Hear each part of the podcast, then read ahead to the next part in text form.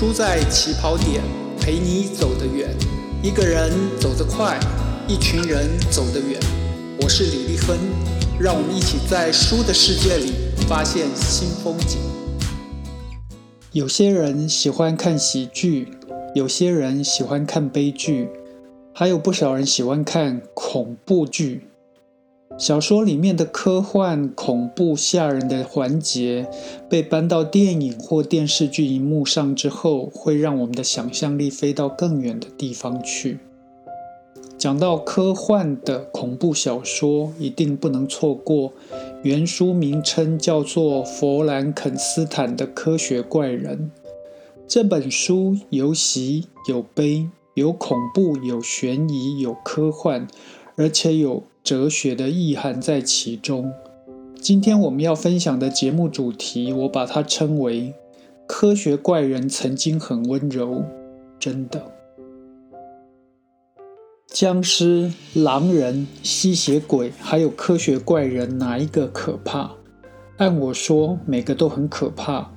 最大的差别点是，科学怪人是人所刻意创造出来的，他的生跟死。都有点哲学的味道在里面。一八一六年的夏天，阴雨连绵。玛丽雪莱跟她的先生，也就是诗人雪莱，到当时已经非常有名的拜伦勋爵家，那是位于瑞士日内瓦湖畔的一个别墅。他们一起烤火，一起聊天。拜伦说：“我们每个人都来写个鬼怪的故事吧。”拜伦跟雪莱很快就写出属于他们风格的诗篇，而年轻的玛丽只是聆听他们的交谈。几个夜晚，几个白天过去，刚读过德文翻译成法文的鬼怪小说的玛丽，联想到科学家或艺术家创造出来的生物在半夜凝视创造它的人的画面。每天被询问到是否已经有自己的鬼怪故事可以说给大家听的玛丽，终于有了自己版本的开头。那是十一月的一个阴森森的夜晚。玛丽简单讲完故事之后，雪莱鼓励她把故事完整的写出来。那个下雨天在湖边别墅火炉旁所说出来的故事，后来被写成为。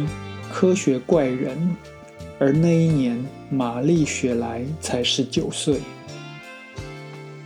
我们心目中的弗兰肯斯坦，也就是科学怪人，他的形象应该是身材高大，身上有缝线痕迹，眼神呆滞，有的时候有点凶煞的科学怪人。你看过他的电影版的海报跟照片？或者是英国国家剧院曾经演过的舞台剧版，但是也许你还不曾读过他的小说。为什么？因为我们觉得我们大概都知道故事是这个样子的：弗兰肯斯坦，也就是科学怪人被制造出来，弗兰肯斯坦变成害人的怪物，最后他被消灭掉了。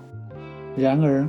科学怪人却是一本有着三层叙事架构、值得一看的佳作。热爱航海与探险的船长，他在北极附近发现了一个流浪汉。流浪汉是维克多·弗兰肯斯坦博士。他因为要追捕他所制造出来的弗兰肯斯坦，而来到北极。小说透过船长写信给姐姐说，他听到博士所说的故事，博士自述他的故事，还有弗兰肯斯坦说出他自己的遭遇。这三个由第一人称所叙述的故事，在五封信跟二十四个章节当中展开。船长他亲近大自然，他讴歌大自然，他觉得自己一直都很孤独。而博士追求科学的发展，新知新发现可以让他马上热血沸腾。一个冷，一个热，两个行动者分别在船内和实验室内做他们的梦。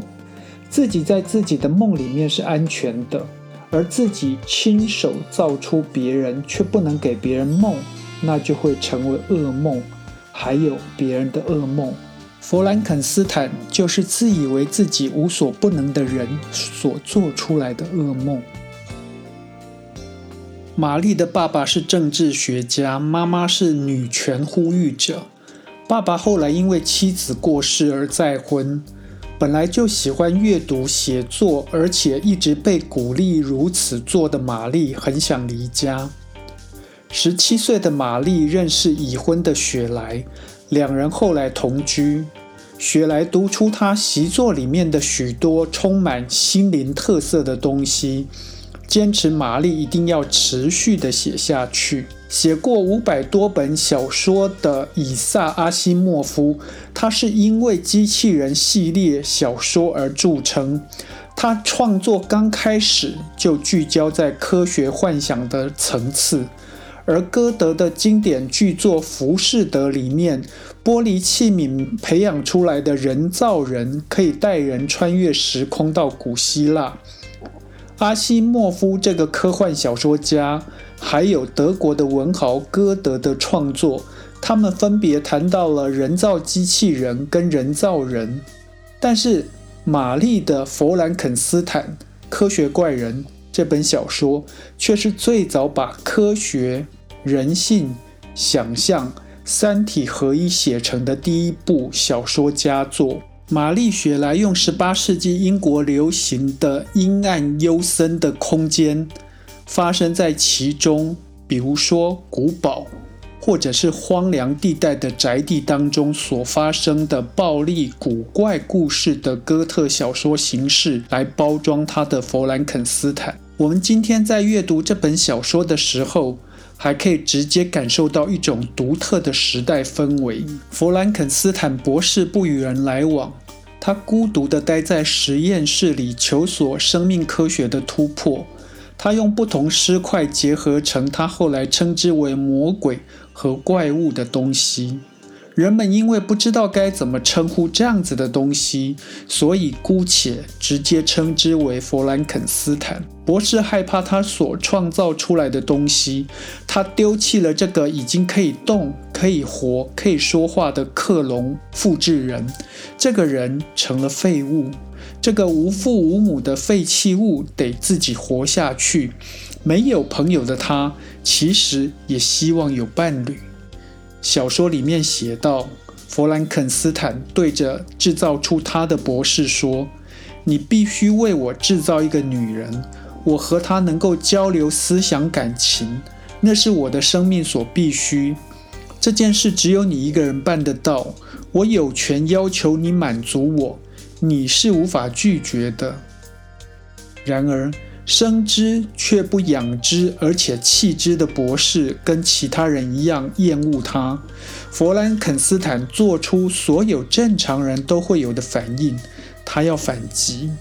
小说里面的弗兰肯斯坦对创造出他的博士说：“我不会威胁你，我愿意和你讲道理。我是因为痛苦才凶狠的，我不是遭到了所有人的回避和仇恨吗？你得记住。”你是那个制造我的人，可以把我撕成碎片取得胜利。可你得告诉我，既然人家谁都不愿意怜悯我，那么我干嘛要怜悯其他人呢？弗洛伊德在《弗兰肯斯坦》出版之后的一百年，提出了人类具备有无意识的本我、理性现实的自我以及压抑冲动的超我这三重人格的模型。你以为弗兰肯斯坦只有本我吗？不，他当然要把权力变成自我，他要自我实现，他要变成社会性动物，他要进化，所以他需要伴侣，他也需要朋友。弗兰肯斯坦很丑，他本来很温柔，他可以是好儿子、好先生、好爸爸。但是他因为是非我族类，饱受排斥，所以他为了反击而最后被消灭。玛丽雪莱跟有妇之夫雪莱私奔，一直等到雪莱的太太死掉，两人才名正言顺的合法结婚生活。弗兰肯斯坦预示了刚成年的玛丽接下来所会遭遇到的人性残暴。所谓的暴力，难道是天生的吗？情感匮乏、父母缺失、社会歧视所造成的暴力，又该怎么说呢？